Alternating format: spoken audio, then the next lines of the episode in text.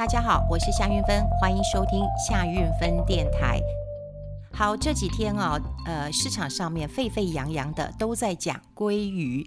好，有人说这叫鲑鱼之乱，但有很多人会认为说，哇，这个呃改了名字，那么去吃呃鲑鱼的话，我这不赚很多吗？哈，像这件事情呢，呃，闹到国外媒体上了哈。像我的妈妈都告诉我说，哇，你看丢脸丢到国外去了。好，也先跟大家来聊一聊这个呃鲑鱼的事情啊。当然有很多人会认为说，我只是改个名字嘛，那我就可以赚很多。好，这是一家公司，它推出了一个行销策略啊。如果你有这个姓名上有鲑鱼的话，哇，可以免费吃。那当然，我一个朋友，因为他叫龟伦哈，但他龟是规矩的龟，那折扣就没有这么大了哈。当然，我们还是跟他说，希望他请我们去吃，就没有想到很多年轻人呐，早就迫不及待了，他们赶快去户政事务所改了名字，改的名字啊，真是千奇百怪的。有人就直接改名为鲑鱼，还有人说鲑鱼同，还有人讲说我直接改鲑鱼和牛龙虾，免得你们下一次又要出现说名字有龙虾的话，那我也可以吃到饱哈，或者是。是有和牛的话，可以吃到饱。呃，我看一看这个年纪啊，大概就是在八十七年次到九十二年次。我看新闻报道是这样子，显然是一个非常呃年轻的一个世代。那当然，大家都会认为说赚到了，呃，特别是赚到了呃这个餐费。呃，很多媒体也报道了哈。今天我就要跟大家聊，就是你赚到的是数字之内吗？哈，你。担心的，你关心的只有数字吗？事实上，我待会还会帮大家来整理一下。有时候我们在做投资理财规划的时候，或者做财富传承的时候，其实你考虑的不应该只有数字而已。我们先来看看年轻人的世代，看到报纸上大家都在想说啊，你改个名字，在户政事务所，你那个规费大概就八十块钱。那因为你名字改完之后，你改完归于，你总不能。呃，就是一直用这个名字，你要改回来的哈。那呃，还有网络上的笑话说，哎，如果你改了鲑鱼啊，之后上天堂了，那可能你的这个神主牌上面就要写盐烤鲑鱼，那子孙在呃祭拜的时候，可能就会很想笑哇，我的祖先叫盐烤鲑鱼哈。好，这当然是笑话了。好，那规费是八十块钱，但两次是一百六十块钱。于是呃，就有人开始算呢，这两天那呃这个六个人免费的话，可以。赚多少钱？他们是想说一盘大概四十块钱，好，那六个人我们就乘以四十块，一个人大概吃十盘，那么乘以这个两餐，好，一天大概吃两餐嘛，那么再乘以两天，呃，大概是九千六百元。那减掉规费，呃，减到呃九千六百元减掉规费一百六十元，啊、呃，大概就是赚了九千四百四十元。那么听起来哇，是不是赚很多了？那我们呃就数字上来说，我们就说好赚。赚了餐费，那我今天还看到媒体说啊，有人不止吃十盘呐，还吃一百盘、两百盘呐，那不是赚更多吗？好，这个我常讲啊，我们不是只有看数字而已，他赚赚了餐费了，可是他赔了什么呢？第一个，我认为他赔了他的时间成本。你要花时间去呃户政事务所，你要改名字，然后呢，有人要从嘉义哇冲去台南呃吃一个呃这个鲑鱼免费的鲑鱼，你真的觉得你赚到了吗？你车费都不用算吗？你时间成本都不用算吗？你的机会成本都不用算吗？什么叫机会成本呢？你有这个时间这个脑袋，如果你去做其他的思考，去赚其他的钱，会不会赚更多呢？那当然，你还赔了什么？你还赔了很多呃父母亲的期待。哈，今天又有人问我说，呃，韵芬姐，如果你的小孩呃也去改名了，你会怎样？我说我会打死他。啊，这当然是开玩笑的。好，当然就是赔了父母亲的期待。那另外就是赔了这个社会的价值观。我当然不知道年轻人是怎么想的，是因为我改了名字，成本真的很低，所以我赚了很多吗？还是我有听到一些年轻人说，嗯，出这么烂的形象，我就去把它吃垮。啊，我有听过这样的一个说法。不过再怎么说，呃，我以一个母亲的心态来说，呃，暴饮暴食，我总觉得不是一个很好的饮食的态度了哈。所以，呃，我们讲了，就是从这个鲑鱼事件，我要聊到另外一件事情，也就是，呃，从鲑鱼事件，我希望我们再回到我们投资的一个方向来说，我们常说给他鱼吃，不如教他怎么钓鱼。所以呃，你当然很多年轻人会觉得我机关算尽了，我赚到了餐费，我赚了很多了。但是有很多其实是你没有赚到的。好，我刚讲了，你可能损失了这些机会成本、时间成本，你也损失了呃父母亲对你的期待。像嗯，我的父母亲就告诫我，就是行不作呃行不改名，坐不改姓的。也就是我很珍惜父母亲呃赐给我这个名字啊、他你想想看，每一个父母亲在帮孩子选名字的时候，他多么伤脑筋啊！那得有些要请算命大师，有些要翻词典。哈，有些要根据自己那么呃非常珍视的呃一个字，那么来决定一下孩子的呃这个呃姓名。所以我想这是呃父母亲给我们最好的礼物。你随便把它改掉了哈，难怪有很多父母亲其实是生气的。好，那今天要跟大家聊到另外一个问题，也就是说。在我们呃前几集的节目当中，呃，我们有提到一个观点，就是把呃房子那么送给孩子的几个问题。那我特别有强调，你不是要问我划不划算。我一直认为，在做财富传承的时候，你要考虑对自己有利，这是最重要的一件事情。在金钱的世界里面，真的只有自己，没有自己人。好，你不要想说，哎，他是我的孩子，他不会对我怎样的。我们都是自己人，拜托各位，你要想到对自己有利。坦白说，名字在自己的名下是最安心的。我们上天堂之后，我们再把我们的这个房子给孩子继承，我一直认为是最安全的一个做法。那当然也有有呃听众朋友们就希望我整理一下，呃，到底我们要把房子送给孩子有几个方法。好，有，我今天就呃做了一个整理，在这边跟大家讲。不过前提我还是希望大家记得一件事情，不是划不划算，你可以算得到数字，但是你算不到人性，真的你算不到人性。好，那呃这个考虑把房子送给小孩，当然有几个方式，我帮大家归纳一下。呃，第一个就是用写遗嘱的方式。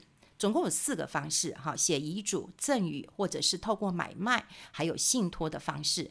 那么最简单的方式是写遗嘱。写遗嘱的话，其实它比过户还简单，你就自己写啊，记得不要打字，好，自己写。那呃，有很多人很担心啊，说，诶，那我写了遗嘱，呃，我把房子交代给某一个孩子，而没有给另外一个孩子，那万一被知道怎么办？事实上，写遗嘱啊，不用事先公开，那是可以保密的。哈，都是等到我们上天堂之后，由保管人，不管是你的亲戚、你的家人，或者是律师，再来公布。那么公布之后，就会有遗嘱的执行人代为执行你的遗嘱。这这很简单，你就自己写一个自书遗嘱，哈，记得用自己拿笔来写。那么记得，呃，这个注记上中华民国几年几月几日，你在意识很清楚的情况之下，你做这样的一个决定。它这个比过户都还要简单。那第二个，我觉得更简单，你可以更改。你今天要给老大，明天要给老二，都 OK。你的遗嘱是可以随时更改的。那第三个，你可以跨代继承。什么叫跨代继承？呃，你可以跳过孩子，比方说我直接给孙子孙女，可不可以？可以，透过遗嘱就可以这样做，可以直接给孙子或者是孙女。当然，如果说你用遗嘱，这方式也太棒了。不用缴这个土地增值税，也不用缴赠与税。所以呢，如果说要把这个嗯房子送给孩子，我想透过遗嘱的方式是最好的。好，那当然有没有风险？做任何事都有风险，只是有大有小，你自己评估。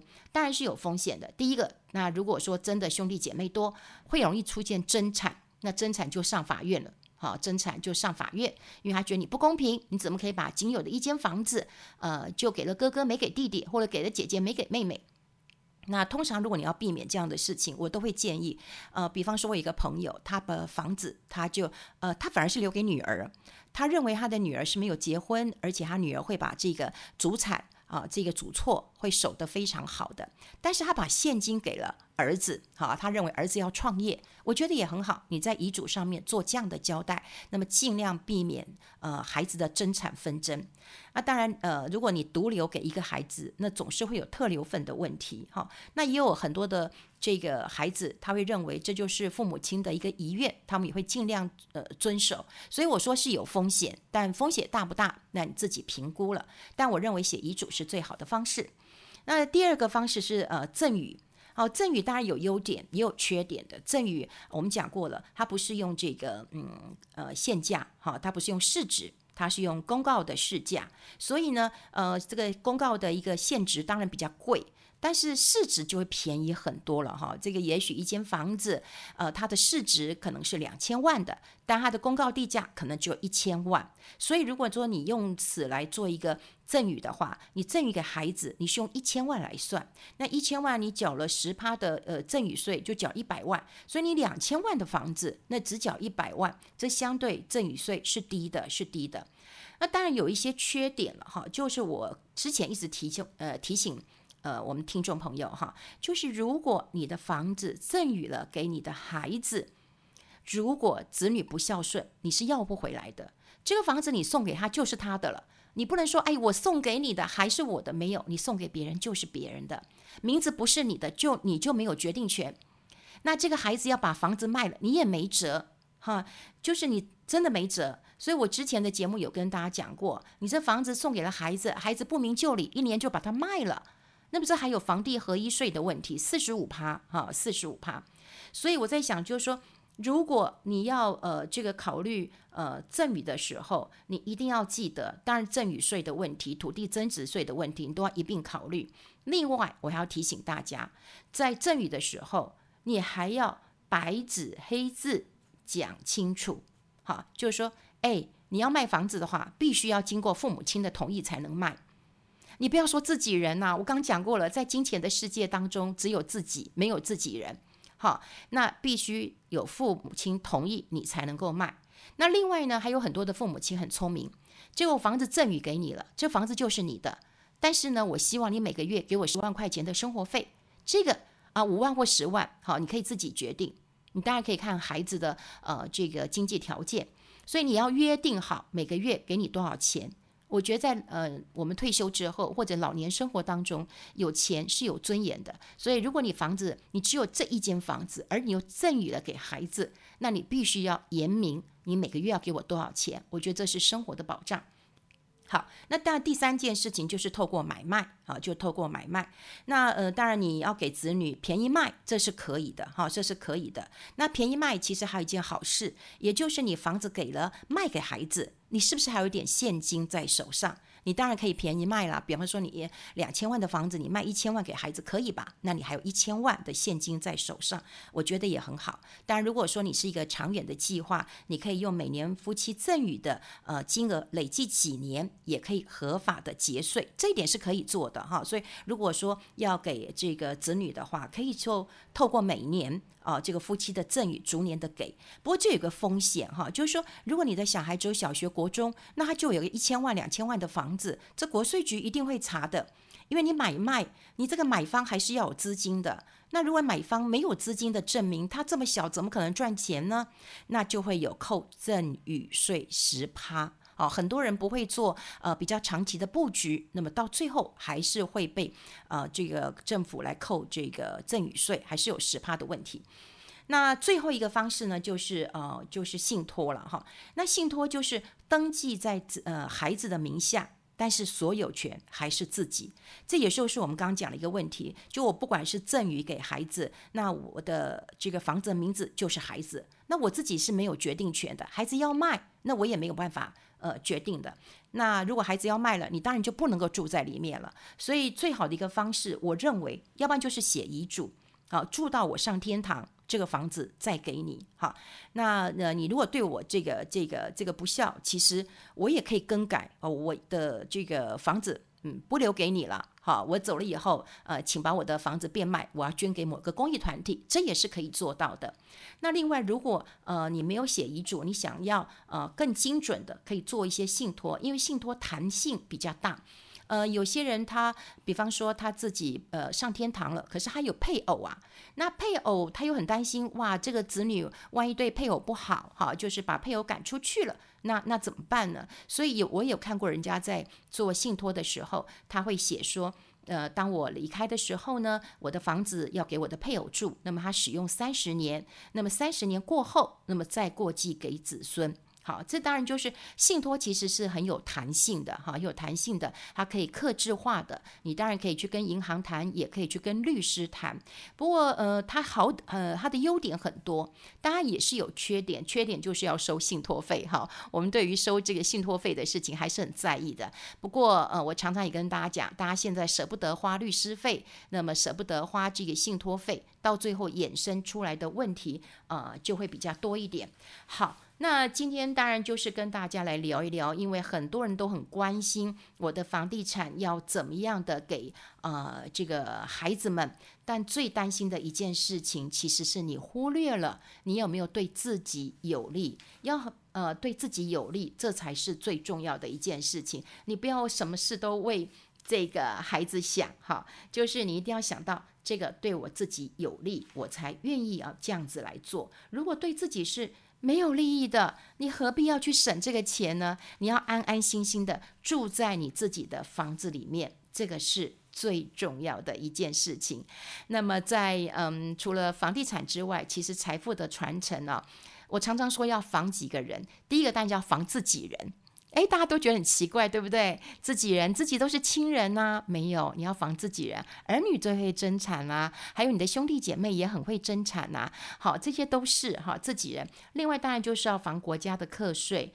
那最重要的就是要防自己的未来。有很多人会认为说，哎，没关系啊，我的子女很孝顺我的。没有，你不需要先去设想这些，先把自己照顾好。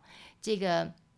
在金钱的世界当中，我希望大家辛苦了半把大半辈子了，先想自己，然后不要想自己人，把自己照顾好，这才是我们讲过的，就是不是划不划算的问题，不要机关算尽了，然后你没有算尽人性这件事情。